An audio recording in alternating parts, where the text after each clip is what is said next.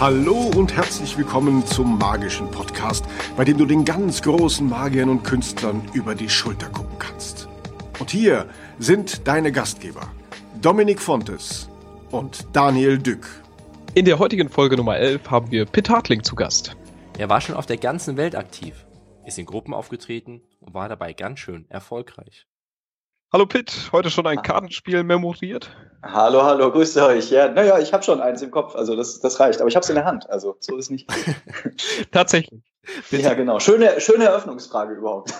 oh, danke schön. Bitte sei doch so mal so lieb und stell dich kurz einmal für all diejenigen vor, die von dir noch nie was gehört haben, die ich noch nicht kenne. Also wer bist du und was machst du? Ja, hallo, guten Tag. Ich bin Pitt Hartling aus Frankfurt, äh, Deutschlands erfolgreichster Magier in der Gewichtsklasse unter 60 Kilogramm. Und ähm, ähm, ich mache ja unterschiedliche Sachen. Ähm, zum einen ganz normal Firmengalas, Bühnenshows, zum anderen Close-up-Shows, zum Teil öffentlich. Dann gibt es ein, ein abendfüllendes Programm mit dem Thomas Fraps zusammen oder zwei Teile oder ein Best-of eigentlich meistens, das Meta Magicum. Äh, da geht es mehr um Naturwissenschaften, Physik im weitesten Sinne.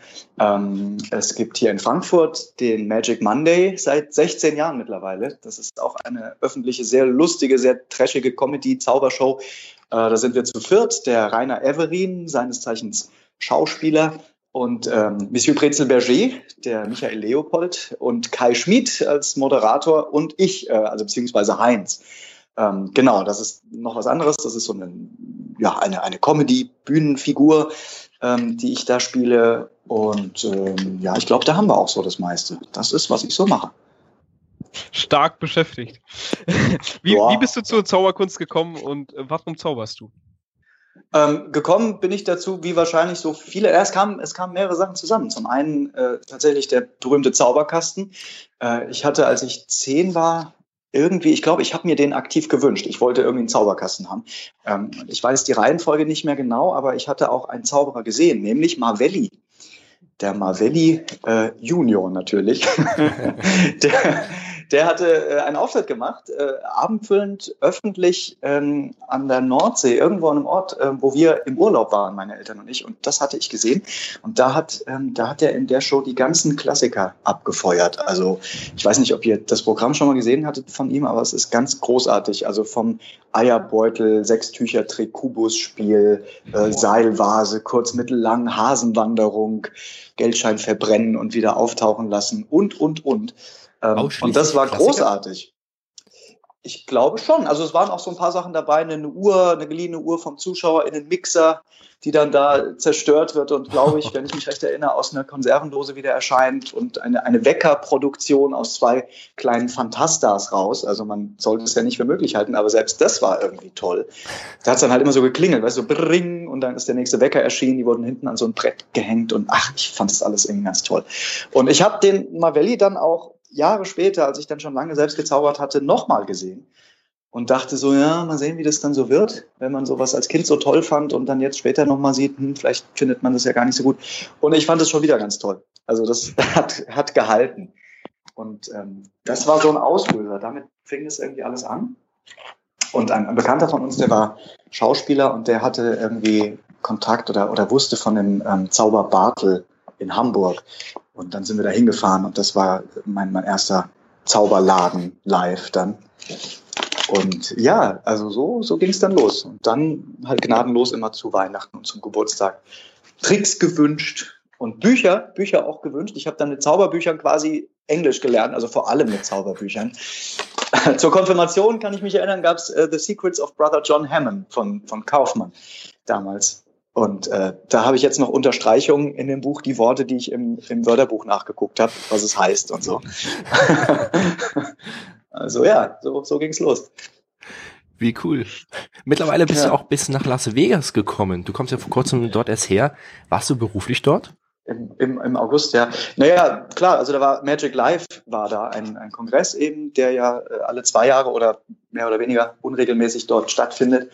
Ähm, ihr kennt den Kongress wahrscheinlich, oder? Also Magic, Magic ist ja die Zeitschrift Magic Magazine von Stan Allen und ähm, der ruft die eben ins Leben gelegentlich in Form dieses Kongresses. Ähm, ja, und genau, da habe ich dann in dem Fall ähm, Workshops gegeben zum Thema memoriertes Spiel. So viel zu eurer Eröffnungsfrage. genau. Und ähm, ja, hatte halt ein paar Kisten Bücher hingeschickt. Also im Februar ist das, das aktuelle Buch rausgekommen, was ich geschrieben habe, eben zum Thema Memospiel. Und äh, darüber habe ich geredet und ein paar also Buchvorstellungen gemacht und ein paar Bücher verkauft und so. Und genau, ja, das war toll. Gibt es einen Unterschied äh, zwischen dem deutschen und amerikanischen Publikum, wenn du diese im Vergleich siehst?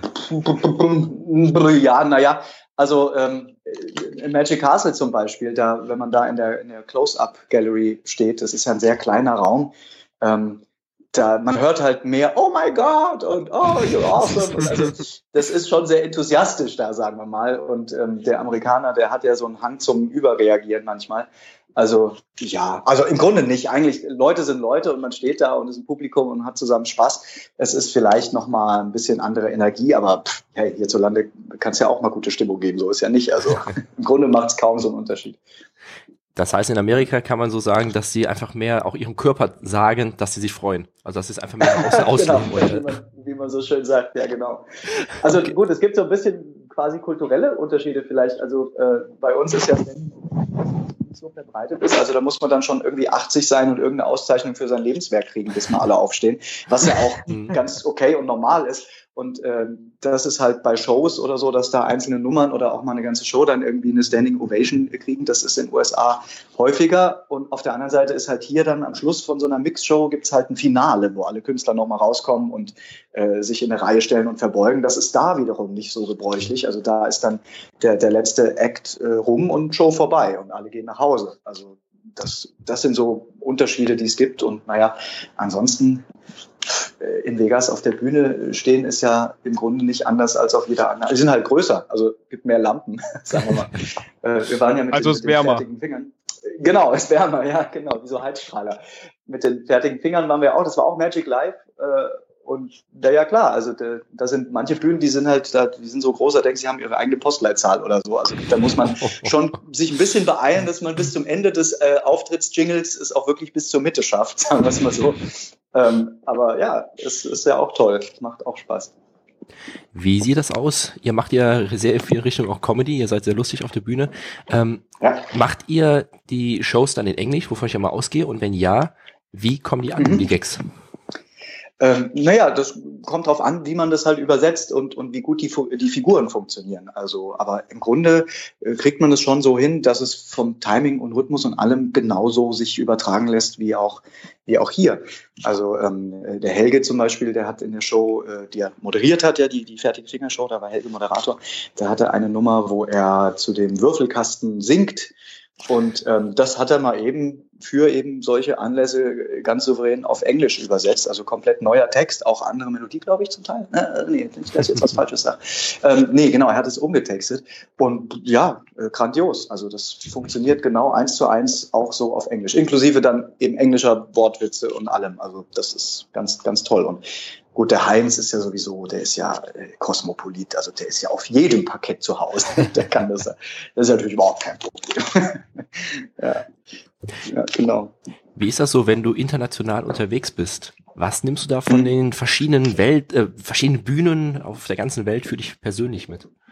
Gibt es da irgendwas? Naja, also von den Bühnen weniger, weil die Bühnen, die unterscheiden sich ja gar nicht so sehr. Also wenn ich jetzt sagen müsste von den Kulturen, dann vor allem, glaube ich, das Essen.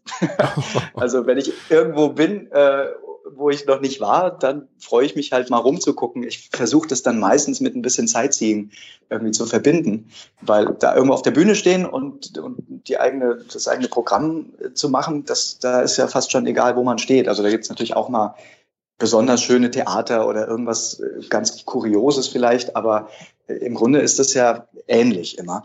Und das, was eben anders ist, das ist das Ganze drumherum. Also die, die Leute und die Städte selbst und so weiter. Und wenn irgendwie Zeit bleibt, dann ähm, versuche ich das mit einem Urlaub oder irgendeinem kleinen Trip, sagen wir mal, noch zu verbinden. Also manchmal, wenn es der Termin nicht irgendwie klappt, dann kommt halt dann auch Nina noch dazu, meine Frau, und dann verbringt man mal ein paar Tage irgendwo. Äh, das ist super. Also dann eben tatsächlich Essen, Städte gucken, das ist toll. Also ja. Das heißt, du lebst wirklich dein Zauberleben und genießt es, ja, selbstständig zu sein. Ja, ist ein Traum. Also ich, ich kenne es halt auch nicht anders. Also ich habe nie was äh, in Anführungsstrichen Anständiges gemacht. Ich hatte nie einen anderen Beruf. Also bei mir war das so schleichend und fließend das, das Hobby zum Beruf wurde. Ich habe es quasi gar nicht gemerkt und ähm, habe so das Gefühl, ich hätte nie wirklich gearbeitet, also außer Büroarbeit und Steuer und sowas. Ähm, das ist die Arbeit, klar, aber die Zauberei selbst, das ist, ähm, das empfinde ich nicht so als Arbeit. Das, das ist einfach, ja, das macht Spaß, das ist prima. Die fertigen Finger sind ja weltweit bekannt. Was hast du für Erfahrungen dabei gemacht, in einer Gruppe auf der Bühne zu stehen?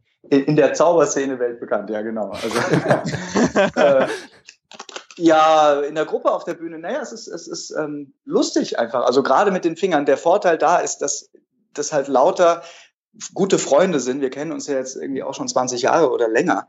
Äh, und, und in dem Fall noch lauter Leute, die ich auch zauberisch völlig bewundere einfach. Also mit dem, mit dem Flo irgendwie Sachen zu machen und zu sehen, was, was er so macht und mit dem Helge. Und das ist einfach toll. Oder Guido, Manuel Muerte, ne? Guido aus, aus Hamburg. Ähm, wir sehen uns ja sonst gar nicht so oft. Momentan ist das Fingerprojekt auch so ein bisschen in der Findungsphase und die Pause-Taste ist gedrückt. Also wir hatten ja die, die Show jetzt, ich glaube, vor zwei Jahren nochmal mit so einer kleinen zwei Wochen Tour äh, gespielt in so ein paar sehr schönen Häusern, wo die meisten von uns wahrscheinlich solo nicht unbedingt äh, reingekommen wären. Also dann im Prinzregententheater gespielt und sowas. Äh, da würde ich jetzt solo standardmäßig wahrscheinlich erstmal nicht auf der Bühne stehen. Äh, aber als Finger halt dann schon. Und das ist super. Also ja, auch ich kenne es ja auch hier von der von der Schmiere, äh, also unsere Magic Monday Show in Frankfurt. Da sind wir auch zu viert und man kann halt ganz andere Sachen machen. Man kann plötzlich Beziehungen unter Figuren etablieren, irgendwelche Konflikte behaupten und hat noch viel mehr Möglichkeiten auch für, für Gags und Comedy. Abgesehen davon natürlich auch methodisch. Also ähm, wir haben auch hier in, den, in der Magic Monday Show auch mit den Fingern ein paar Sachen, äh, wo hinter der Bühne die Kollegen heimlich einem irgendwie zuarbeiten und man dann halt Effekte äh, machen kann, die man so solo so und so nicht umsetzen könnte. Und klar, da wird natürlich aus den Vollen geschöpft. Das heißt, es macht sowohl für euch als auch fürs Publikum einfach wahnsinnig viel mehr Spaß, als allein auf der Bühne zu stehen und man, die Möglichkeiten sind auch einfach viel größer. Und deswegen ist das so genau, was Cooles, genau. oder? Kann man das so Ja, also ich, ich selber, ich mag die Abwechslung. Also ich genieße es durchaus auch einfach mit dem Zug. Ich habe ich hab kein Auto, aber mich in die Bahn zu setzen, irgendwo hinzufahren mit meinem kleinen Trolley, wo irgendwie kompakterweise alles, alles drin ist, inklusive Scheinwerfer und, und das ganze Programm und so. Äh, also wenn dann irgendwo hinkommen, immer ein anderer Raum und eine andere Bühne und aber zu wissen, eigentlich brauche ich nur eine Steckdose ähm, und dann kann man da irgendwie eine Show abfeuern. Das ist schon auch toll. Also ich bin auch gerne und gut für mich selbst, sagen wir es mal so. Ich, ich kann das haben. Mir fällt da nicht die Decke auf den Kopf. Aber ähm, ich mag halt diese Abwechslung. Also wenn man immer nur dasselbe machen würde, dann weiß ich nicht, dann hätte ich das Gefühl, es würde mir irgendwann langweilig. Also die paar wenigen Male, wo ich mal eine Spielzeit in einem Varieté gemacht habe, zum Beispiel, da hatte ich nach einem Monat irgendwie dann einen Koller und dachte so, jetzt ist aber auch gut. Ähm, also Hut ab vor, vor den Kollegen, die das dann irgendwie ein halbes Jahr machen oder so. Das sind zum Teil sehr lange Spielzeiten. Das, ähm, das wäre, glaube ich, nichts für mich. Da aus dem Holz bin ich nicht geschnitzt. Also ich finde es schön, dass mal ist mal ist irgendwie eine Firmengala, dann ist mal wieder ein Zauberkongress, dann gibt man ein Seminar für die Zauberer, dann ist mal wieder der Heinz irgendwo am Rumkaspern, dann mal wieder mit den Fingern was oder mit Thomas. Also ja, das ist ein sehr schöner Wechsel, der einen auch vielleicht ein bisschen wach und frisch hält. Ihr habt ja auch ein Buch zusammengeschrieben, schon vor längerer Zeit. Das ist ja wieder neu aufgelegt worden. Wie ist das, ein ah, Buch mhm. neu wieder aufzulegen? Also wenn immer noch in der heutigen Zeit so viel Drang scheinbar danach ist, das zu lesen. Ja, das ist ja wirklich wunderbar auf jeden jetzt, Fall. Das ja, es ist ein sehr schönes Projekt, stimmt, aber das, äh, das ist gerade, muss ich mich erstmal erinnern. Also als du eben gesagt hast, was ja auch gerade wieder neu aufgelegt wurde, da, da war meine spontane Reaktion gerade so, äh, ach, wurde es? Äh, ich habe das gar nicht so. Ähm, da muss ich gestehen, ist äh, federführend ist, äh, was das Buch anging und so, der Thomas Fraps eigentlich gewesen, der ähm, das Projekt damals auch in Gang gebracht hatte, zusammen mit dem Helge und dem Jörg Willig. Der Jörg hatte das äh, ganze Layout, die Gestaltung gemacht, die Schriften und so weiter. Und ähm, also ich habe im Grunde nur so ein paar Tricks beigetragen. Äh, klar, man hat natürlich schon zusammengesessen und auch geguckt, was passt da rein und das ein bisschen besprochen. Aber der, der Buchbeauftragte, der ist äh, seit, seit jeher immer der Thomas Praps, der sich auch um, um die Bestellung und so weiter gekümmert hat, dankenswerterweise. Also damit hatte ich gar nicht so viel zu tun, muss ich gestehen auf der Bühne kannst du ohne Probleme in einer Tour und auch wirklich ganz schnell reden, ohne dass es dem Publikum dabei langweilig wird. Und ich würde ehrlich gesagt schon eher sagen, das Publikum ist wahnsinnig begeistert davon. Warst du schon immer so? Ich fürchte ja. Also das ist ja, das merkt man wahrscheinlich hier jetzt auch schon. Ich komme dann gern vom Hundertsten ins Tausendste. Das, ähm, das ist ja nicht nur Segen. Also das kann ja auch ein Fluch sein. Ähm, ich muss mich im Gegenteil manchmal ein bisschen am Riemen reißen, auch mal eine, eine gezielte, wohlgesetzte Pause zu machen. Ähm, oder den Leuten eben so ein bisschen Zeit geben. Also bei dem, bei dem Metamagicum zum Beispiel, das Programm mit Thomas zusammen, ähm, da ist auch mal eine stumme Nummer dabei. Also wo, äh, wo ich zum Beispiel dieses äh, Puzzle des Lebens heißt es, glaube ich, weißt du, wo man diese Holzteile ja. ähm, anders anordnet und dann immer mehr Teile dazu gibt und so weiter. Ähm, das machen wir tatsächlich mal ganz ohne Labern. Also da sitzt Thomas am Klavier und ich ähm, mache das ganze Ding, turne das quasi stumm durch. Und das tut dann sowohl dem Programm als auch, merke ich mir, ähm, durchaus auch mal ganz gut an der Stelle. Ähm, genau, ich habe sonst den Hang zum Labern. Und äh, ja, also das, das ist einfach so. Also das habe ich jetzt nicht geübt oder was, im Gegenteil. Ähm, das muss halt dann raus. Wie schaffst du es, dass die Leute dabei immer interessiert bei der ganzen Sache bleiben? Bleiben sie, ich hoffe, ja, ich weiß nicht. Also ähm, klar, ich, ich, äh, da gibt's gar kein Patentrezept. Ich glaube, es hilft, wenn man einfach über Sachen redet, die einem irgendwie, an denen einem liegt. So. Oder dass es halbwegs unterhaltsam und wichtig ist und nicht einfach nur runtergenudelt. Ähm, das ist ja der alte Trick, dass man versucht, obwohl man dieselben Sachen schon ganz oft gesagt hat, immer noch so tut, als würde man sie zum ersten Mal sagen oder als, dass man sie zumindest frisch spricht in dem Moment. Also, äh, und es ist ja auch immer neu. Die Show ist natürlich immer die gleiche oder oftmals die Nummern äh, gleich. Aber wie sagt man so schön, man kann nicht zweimal in denselben Fluss steigen, weil eben doch immer wieder anderes Wasser äh, da entlang fließt. Und so ist es ja da auch. Also es ist ein anderer Raum, da sitzen andere Leute vor einem und so richtig genau identisch ist die Situation ja nie. Und ähm, ich glaube, wenn man sich dessen bewusst ist, dass man nicht einfach rausgeht und halt sein Ding auf Autopilot abspult, sondern sich auf die Situation einlässt, wie sie jetzt gerade ist. Also was zum Beispiel ja auch heißt, dass man ähm, zum Beispiel keine Angst vor, vor Interaktionen hat. Also wenn da tatsächlich mal irgendwelche Zwischenrufe kommen oder sowas oder Kommentare aus dem Publikum, lustige Reaktionen, dass man dann eben sozusagen auch das als Angebot nimmt und darauf eingeht und damit spielt. So, dann merken Leute auch, dass es eben jetzt und hier ist und, und live und, und nicht einfach aus der Konserve. Würdest du sagen, dass du dich in deinem Bühnencharakter wiederfindest? Also bist du dein Bühnencharakter oder würdest du eher sagen, dass du eine andere Rolle spielst, als du eigentlich bist? Äh, ne, das kommt so ein bisschen drauf an, wann und wo. Also ich beim Heinz zum Beispiel, da äh, sind äh, vermutlich erschreckend viele autobiografische Elemente auch dabei, fürchte ich. Aber ich hoffe ja doch, dass ich privat nicht ganz so ein kleiner Klugscheißer bin wie, wie der Herr. Äh, aber klar, es kommt natürlich von einem. Und ähnlich ist es, wenn ich sozusagen als ich selbst auf der Bühne stehe, ja auch. Ähm, natürlich ist man dann nicht vollkommen privat. Also ich meine, allein die Tatsache, dass man da Texte hat und so weiter, ähm, das ist ja auch keine alltägliche Situation. Man steht auf einer Bühne, da sind Leute, da sind Scheinwerfer, da, da ist man einfach nicht privat. Ähm, also da müsste man privat schon sehr interessant sein, um sich auf die Bühne damit zu stellen. Äh, das will ich jetzt mal nicht sagen. Aber äh, so, dass ich das Gefühl habe, ich würde mich jetzt da extrem verstellen oder so, nicht. Also man schaut natürlich so ein bisschen, welche Seiten von sich man, man da in den Vordergrund stellt und so, äh, oder welche vielleicht interessant sind für Leute. Und die versucht man zu zeigen. Und das ist, muss ich gestehen, auch ein Prozess. Also, wenn du mich das so fragst, ich, dass ich, gerade wo ich Helge und Heiner wieder gesehen habe auf dem Kongress gestern, der Schöne und das Biest, das hat mich so begeistert, mal wieder. Also, ja, das ist natürlich, weiß nicht, vielleicht vor zehn Jahren zum letzten Mal gesehen, aber damals zu der Zeit auch öfter. Und das ist so grandios und so dicht getextet und so lustig einfach und, und auf den Punkt gespielt und so ähm, ja, da, da wird man fast, äh, ist man fast frustriert und denkt, oh nee, ich lasse es ganz. Das ist natürlich auch Motivation, äh, das immer noch mal weiter in die Richtung zu schubsen. Ähm, ja, so ist es ein, ein immerwährender Prozess. Skriptest du deine Show auch selber?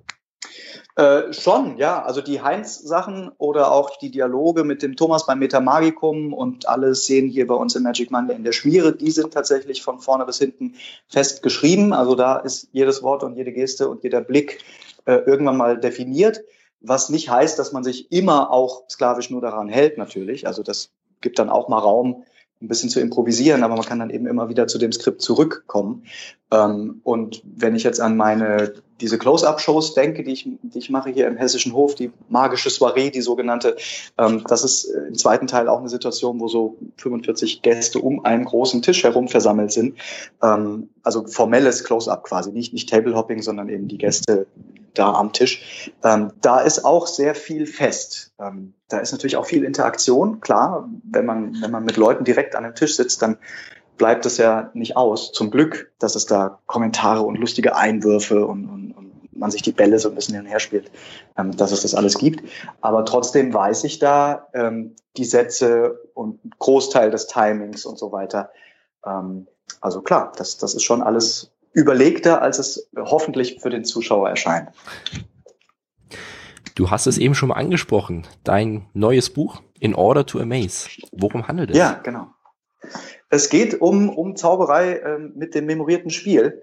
Und ähm, jetzt muss ich so ein bisschen mal, äh, bin ich etwas am Zögern, weil ich überlege, wer denn sozusagen die Zielgruppe von eurem Podcast ist. Geht es mehr um Zauberer oder wird es mehr öffentlich äh, ausgebreitet? Weil da wird es jetzt sehr fachlich natürlich und vielleicht damit potenziell langweilig. Ähm, also für die Zauberer ist es wahrscheinlich klar, worum es geht, das memorierte Spiel. Ähm, deshalb auch der Titel. Also die Karten sind ja in einer bestimmten Reihenfolge äh, eben beim memorierten Spiel und deshalb in Order und also in order to amaze eben ein gewiefter Wortwitz. Und ähm, also steckt quasi die Antwort schon im Titel oder in dem Fall auch im Untertitel. Äh, der da heißt, glaube ich, A Collection of Memorized Deck Magic. Und das ist genau, worum es geht. Was begeistert, Was begeistert dich so sehr am memorierten Spiel? Ha. Weil du bist ja wirklich ein Vollprofi ähm, drauf. Was ist so deine Begeisterung, so viel Zeit und Leidenschaft da reinzustecken? Naja, es ist jetzt gar nicht mehr als äh, in, in, in Zauberei mit einem gemischten Spiel auch. Also ähm, das ist jetzt nicht so, dass ich irgendwie äh, viel mehr mit dem Memo-Spiel arbeiten würde als einfach normal. Äh, ich habe jetzt das einfach mal als Thema für das Buch gewählt, weil sich im Laufe der letzten, naja, fast 15 Jahre ähm, da einfach Ideen und, und Kunststücke angehäuft hatten, ähm, die irgendwie, wie sich dann im Laufe der Zeit herausstellt, auch taugen. Nicht jede Idee, die man hat, ähm, überlebt lange. Und aber das ja, ist jetzt eben so lange her, dass die den Test schon mal überstanden haben, die Kunststücke, so dass ich dachte, dann kann man die tatsächlich auch mal veröffentlichen. Also das hat Hand und Fuß äh, und ist geprobt und geprüft genug. Ähm, und die große Stärke des Memo-Spiels, um mal die Frage vielleicht so zu beantworten, die ist so ein gewisser konzeptueller, methodischer Vorsprung gegenüber dem Publikum. Also dadurch, dass man so viel Energie gedanklich schon in dieses Spiel reingesteckt hat, ähm, das ist gewissermaßen wie ein rot glühend aufgeladener Gegenstand. Der ist also voller, voller Energie. Ähm, Im Buch selber, da schreibe ich, glaube ich, zwei, zwei kleine Sätze darüber im, im, im Vorwort oder irgendwo hinten also die, die Physiker sagen immer, wenn man einen Gegenstand nach oben hebt, ja, wenn man was hochhebt, dann, ähm, dann führt man dem potenzielle Energie zu. Also das kann dann auch wieder runterfallen, so wie man eine Feder spannt. Ne? So Potential Energy nennt sich das dann wohl physikalisch als, als Fachbegriff. Und so ist es hier auch. Das heißt, das Spiel ist äh, gewissermaßen aufgeladen und ähm, wartet nur darauf, also diese Energie wartet nur darauf, dann wieder rausgelassen zu werden, zu explodieren quasi. das ist jetzt mehr so eine Metapher, ja, also ohne jetzt zu poetisch werden zu wollen. Aber im Gegensatz zu normalen Techniken wie Palmieren oder sowas, da kann man halt blitzen, man kann was sehen. Also wenn jemand eine Karte heimlich in der Hand versteckt, dann kann die rausgucken. Ähm, beim Memospiel ist ein Großteil der Arbeit gedanklich. Das heißt, da könnte man nur sehen, wenn der Vorführende angestrengt nachdenkt. Aber wenn man das eben entsprechend geübt hat, dann ist ein Großteil der Arbeit schon zu Hause erledigt. Und vor Publikum ähm, kann das dann eben aussehen wie, wie, wie ein Wunder, wo, wo nichts angefasst wird und alles sehr unmöglich erscheint. Das, ist ein gewisser Reiz, den das Memo-Spiel hat, bei allen Einschränkungen natürlich auch. Wie lange nutzt du das Memo-Spiel schon? Äh, ja, gute Frage. Also ich, ich weiß es ehrlich gesagt gar nicht. Ähm, ich hatte mal irgendwann das Aronson-Stack auswendig gelernt, als ich zum ersten Mal die Bücher von Simon Aronson gelesen habe. Und drei Wochen später, oder als ich, als ich wirklich drei Wochen konnte und benutzt habe, ähm, da bin ich zum ersten Mal nach Escorial gefahren, da bei, bei Madrid, das, das Kartentreffen einmal im Jahr um den Herrn Tamaris und die, die spanische Schule so herum. Ähm, und da war dann die Motivation irgendwie so hoch, dieses Tamaris-Deck auswendig zu lernen, dass ich buchstäblich in einer Nacht mir das Ding äh, reingekloppt habe ähm, und umgelernt habe. Also nicht, dass ich das dann schon firm konnte, so, aber ich wusste die Reihenfolge auswendig dann äh, nach der Nacht. Ähm, und seitdem verwende ich das Tamaris-Deck. Das ist, pff, das ist fast 20 Jahre her jetzt. Also oder oder 16 Jahre, sowas um den Dreh. Ja, ich glaube, es war es war knapp vor Nee, es muss vor 2000 gewesen sein, weil im Jahr 2000 sind die Bücher von Juan rausgekommen, die, die äh, Sinfonia in Demonica Major, das ist ein großes Werk zum Memo-Spiel. Und das war so zwei oder drei Jahre vorher. Also ja, knapp 20 Jahre. Kannst du in deiner Freizeit überhaupt noch von der Zauberkunst abschalten oder wirst du komplett belagert? Wie meinst du belagert? Nö, von wem? Im positiven Sinne natürlich also, belagert. Ach so, von, von der Zauberei selbst belagert, genau. oder wie? Nö. Genau, von Gedanken Ach, nee. grundsätzlich für neue Kunststücke, neue Ideenentwicklungen oder Aha, wie sieht das bei ich wünschte. nee, ganz so ist es auch nicht. Also äh, der Moment, äh, dass einem plötzlich irgendwie wie vom Geistesblitz eine Idee äh, durch den Kopf schießt, der ist äh, selten und rar und wertvoll. Also ganz so ist es leider nicht. Nö, im, im normalen Alltag ähm, ganz normal einfach. Also da, naja, also klar, es ist schon ein, ein, ein großer Teil des Lebens irgendwie und man beschäftigt sich auch immer mal zwischendurch damit. Gerade ein Kartenspiel ist ja so leicht dabei zu haben und so verlockend dann immer in der Hand zu haben und damit irgendwie rumzufummeln. Das passiert schon den ganzen Tag. Ähm, aber wenn man irgendwo unterwegs ist oder es um andere Sachen geht oder Urlaub oder sowas, dann nö. Es gibt ja auch noch ein paar andere Themen im Leben. Also so ist es ja nicht. Es gibt Wirklich? ja noch gute Bücher, gute Bücher und tolle Musik und gutes Essen und äh, ja. Nee, nee, das, das passt schon. Gibt es noch etwas, was dich in der Zauberkunst sehr begeistern kann? Weil ich meine, als Zauberkünstler sieht man, wenn man zum Beispiel ein Zauberkunststück sieht, eher sehr technisch als Zauberkünstler, aber kannst du dich wieder quasi als Publikum äh, diesen Trick genießen? Ja. Äh, zum Glück, ja. Also ich bin, ich bin der super Zuschauer. Also das geht so weit, dass mich Sachen täuschen, die ich kenne.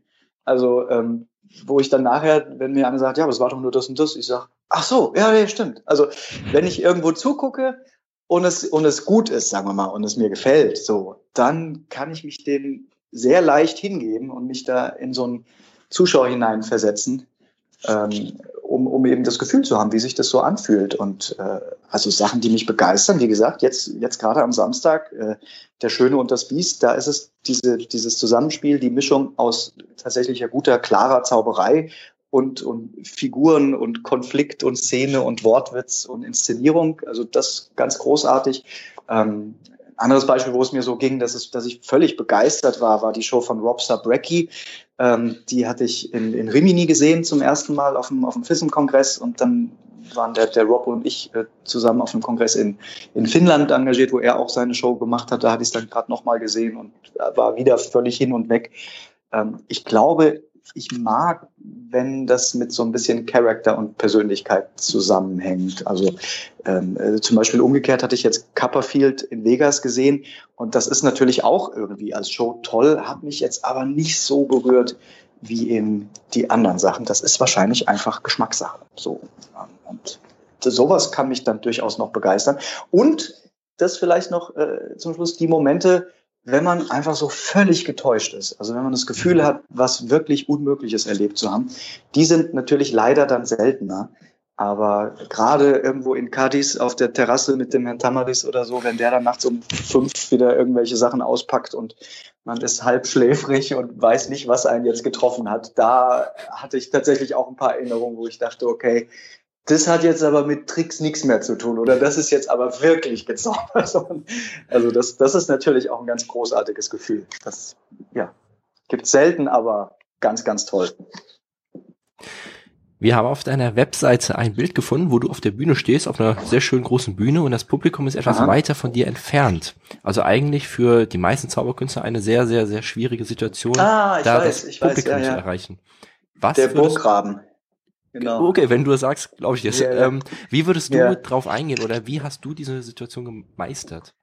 War das ja, ähm, ja das ich weiß, was du meinst. Ich kann mich, kann mich an, das, an das Motiv erinnern. Ich genau habe das Bild vor Augen. Also das war tatsächlich dieser berühmte Burggraben oder, oder Todesstreifen, äh, die, die irgendwie 20 Meter zwischen Bühne und der ersten Reihe. Genau. Da ist halt ähm, Tanzfläche, und die Bühne dahinter, das ist immer schwierig, finde ich. Das kann echt der Horror sein, weil man eben diese Riesenentfernung erstmal überspielen muss. Ähm, in dem Fall kann ich mich erinnern, waren da Leinwände. Also wenn man das von der anderen Seite sehen würde, ähm, dann sieht man, dass da Vergrößerung war quasi. Da stand unten einer mit der Kamera, der hat es halt mitgefilmt, sodass die Leute dann halb mich und aber halb auch eben auf diese großen Bildschirme geguckt haben. Äh, und damit ging das. Also ich hatte da so ein bisschen gedacht, oh, jetzt schauen wir mal, da muss jetzt hier bisschen was geben, äh, energetisch. Aber nee, in dem Fall lief das tatsächlich super. Und ähm, klar, also wenn man einen Einfluss darauf hat, auf die, auf die Planung und da irgendwie schon frühzeitig irgendwie mit dem Veranstalter sprechen kann, dann würde ich von sowas natürlich dringend abraten. Ähm, also wenn man es irgendwie schaffen kann, das Publikum nicht zu weit von der Bühne entfernt zu setzen, dann ist es immer ein Bonus. Und ähm, klar, aber ab und zu gibt es halt mal so Situationen, da kommt man da nicht drum rum. Und ja, da kann man dann nur hoffen und bibbern und beten, hätte ich fast gesagt, wenn ich dann glauben würde, ähm, dass, dass das Material halt taugt und dass man irgendwie interessant und, und, und witzig genug ist, dass einem irgendjemand zuhört.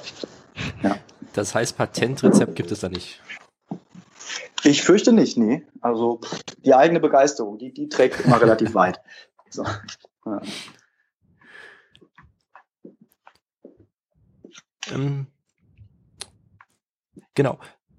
Ähm, so, kurze Sache. So, wenn du solche Auftritte hast, solche größeren, wie zum Beispiel jetzt das Foto, wovon wir gesprochen haben, machst du da aktiv ja. Werbung für oder geschieht das mehr durch Weiterempfehlung? Was ist sozusagen dein Kerngebiet? Wo, ja, wo kriegst du die meisten Auftritte her? Jetzt, jetzt hat uns gerade, glaube ich, die Verbindung ein klein wenig verlassen. Ja, ich habe es auch nicht verstanden. Versteht hört ihr mich, mich noch jetzt gut besser? oder? Ich verstehe. Ja, jetzt ist besser, aber jetzt wiederhol doch die Frage noch. Dann mache ich das gerne nochmal, klar. Wir haben gerade eben ja von einem großen Auftritt von dem Bild gesprochen mit dem großen Burggraben dazwischen. Wenn du solche Auftritte hast, mhm. kriegst du meistens dann weitere mhm. neue Auftritte, weil du von deiner Sympathie überzeugt hast? Machst du sehr aktiv Werbung? Oder was ist eher so dein Steckenpferd, um an neue Auftritte zu kommen?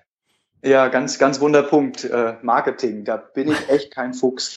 Also da, da bin ich auch nicht der Richtige, um Ratschläge zu geben. Ich habe äh, buchstäblich jetzt vor paar Tagen am Freitag seit sechs Jahren zum ersten Mal wieder Visitenkarten äh, gekriegt. Also ich habe dann irgendwann gedacht, du, hör mal, wäre doch eigentlich schon auch gut, wenn die Leute fragen, haben sie mal eine Karte, dann auch wirklich sagen zu können, äh, ja, habe ich. Und äh, deshalb hatte ich mir gerade neue machen lassen. Und das ist so erbärmlich, das sagt dir schon, wo ich werbetechnisch ungefähr stehe. Ähm, ja, also ich habe ein, ein Newsletter auf der Homepage, da kann man sich eintragen und da schicke ich dann irgendwie zweimal im Jahr irgendwie so der Plan immer mal was rum, was halt so war und was so ansteht an Shows und habe da im Laufe der Jahre so ein paar Adressen einfach zusammengesammelt, ähm, dass ich also auch mal Leute irgendwie anschreiben kann. Ähm, aber das war's auch grob. Also pff, ja, ansonsten gibt's mal hier und mal da vielleicht einen, einen kleinen Zeitungsartikel, wo einer noch mal was liest. Aber äh, im Grunde zehre ich sehr davon, dass ich das Ganze schon so lang mache. Also ich habe angefangen mit dem Zaubern als Hobby, da war ich zehn, das ist jetzt 30 Jahre her.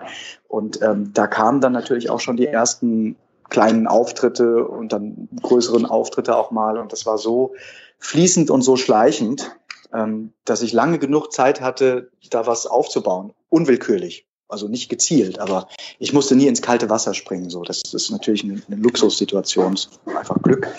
Ähm, aber ja, im Grunde ja, hoffe ich immer, dass, dass irgendwann das Telefon klingelt oder eine E-Mail reinkommt. Und so ist es dann auch. Also, ja. Oder es funktioniert sehr erfolgreich. Das, ja, toi, toi, toi. Also, klopf, klopf. Mal besser, mal nicht so. Aber im Grunde ist es äh, doch alles Jammern auf hohem Niveau. Also, das, das klappt schon so ganz gut, ja. Wenn wir jetzt zum Beispiel äh, deine Firmen-Events sehen, die du ja auch äh, sehr viele machst, ähm, mhm.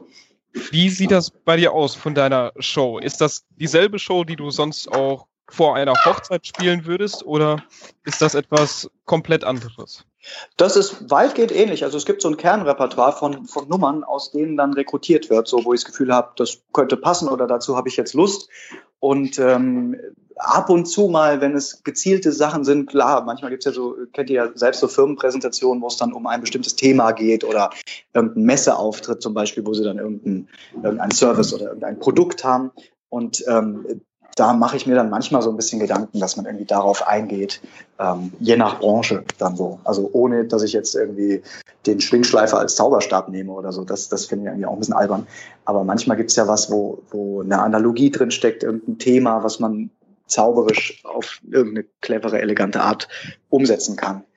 Und sowas, klar, das, das Einzige daran ist, manchmal hat man was so Schönes gefunden und, und findet es ganz toll. Und dann kann man es aber eigentlich nie wieder machen, weil es halt nur dafür gepasst hat. Dann ist es ein bisschen schade. Aber macht trotzdem Spaß natürlich. Was war so deine schönste Bemerkung, die du jemals von jemandem aus dem Publikum bekommen hast? ah, okay. Also eins, wo ich mich dran erinnern konnte, das fand ich ziemlich cool. Äh, da war ich hier, das ist bestimmt 15 Jahre her oder noch länger warte mal, das kann ich dir, äh, ja, das muss irgendwie 96, oh Gott, nee, das ist 20 Jahre. Also egal. Jedenfalls, ich war auf dem Schiff für eine Schuheinkaufsgesellschaft, ja, was auch immer das ist, ich weiß es gar nicht, aber ich weiß noch, so, so nannten die sich, hier in Frankfurt und das war für die Pensionäre von dieser Firma.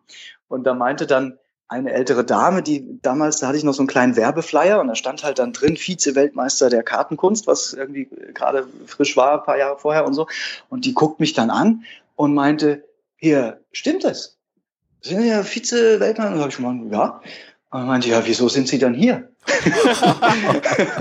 das, fand ich, äh, das fand ich ziemlich lustig und also die war total nett und wir hatten so Spaß zusammen, aber die hatte halt erkannt, dass ihre eigene Veranstaltung, naja Gott, sind halt die Pensionäre von der Firma, die da auf meinem Schiff rumtuckern und so. Und wer da zaubert, das wird ja jetzt wohl nicht so der Superstar sein. Und da hat sie einfach den Nagel sowas von auf den Kopf getroffen mit. Das fand ich so entwaffnend. Und ähm, das hat einen so schön geerdet sozusagen, dass man irgendwie nicht in Versuchung kommt zu denken, hey, ich bin jetzt hier der große Moppo oder so. Ähm, das, das blieb mir lange sehr nett in Erinnerung. Und ähm, ja, ansonsten klar, wenn, wenn Leute sich freuen oder man was hört wie, boah, mir geht's schlecht und es läuft gerade alles nicht so gut und jetzt konnte ich das mal den ganzen Abend, habe ich einfach mal gelacht also es hatte auch mal jemand gesagt, hören Sie mal, das war jetzt das erste Mal in irgendwie einem Jahr oder so, dass ich wieder mal richtig gelacht habe. Ähm, das ist natürlich fast erschreckend. Also da, das, da, da tut sich auch immer gleich so eine Tragik auf, aber also da kriege ich immer fast mehr einen Schreck, als dass ich mich freue. Aber es ist natürlich schön zu hören, klar. Ja, die müssen deine Show öfter sehen. naja, ob sie dann noch so. ja. Naja, klar. Lieber Pitt, vielen, vielen Dank, dass du heute unser Gast warst. So ja, langsam, danke euch. So langsam ist die Zeit leider vorbei. Wir würden dir allerdings mhm. gerne noch drei Fragen stellen. Die würde ich bitten, ganz kurz und knapp einmal zu beantworten. Okay, schieß los. Gibt es einen Ratschlag, den du jemandem mitgeben kannst, der sich mit der Zauberkunst beschäftigt? Ähm, brumm, brumm, äh, viele Bücher lesen, im Gegensatz zu DVDs gucken. Ähm, ich glaube, das bringt mehr, bis auf Ausnahmen, aber tendenziell eher Bücher und ansonsten versuchen immer das zu machen, worauf man gerade Lust hat. Sich nicht so sehr zu fragen, was wollen die Leute sehen, sondern was macht mir denn eigentlich Spaß? Kannst du ein Buch, ein Kunststück oder eine Webseite besonders empfehlen? Ähm, ja, klar. Also als Buch, wenn es um Tricks geht, äh, Stars of Magic, äh, wenn es um Karten geht, die Kartenschule von, von Roberto, Roberto Giovi. Ähm, und wenn es um Zaubern konzeptuell allgemein geht, dann den, den Magic Way von Juan Tamariz oder auch Strong Magic von Darwin Ortiz. Da sind so Präsentationstechniken drin, das ein sehr nützlicher Werkzeugkasten ist. Und ich denke, damit ist man dann schon mal für den Anfang ganz gut ausgestattet. Und gibt es etwas, was du dem Hörer noch zum Schluss mitgeben möchtest? Äh, schön, dass ihr zugehört habt. Vielen Dank und auf zum nächsten Podcast. Ja, danke, Pitt. Danke, dass du unser Interviewpartner warst. Vielen Dank. Dir weiter, weiter noch viel Erfolg und viel Spaß. Ja, danke, danke. Macht's gut. Bis dann. Ne? Du auch. Bis danke. Dann. Ciao. Ciao. Tschüss.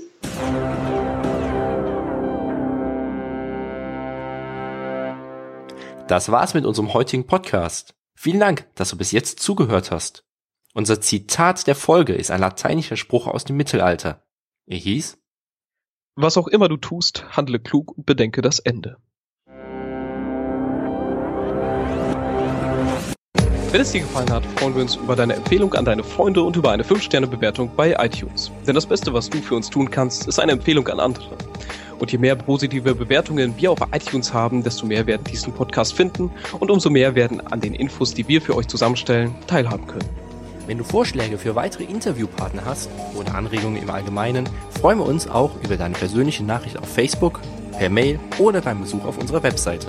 Du findest uns unter facebook.com Magischer Podcast und unter magischerpodcast.de.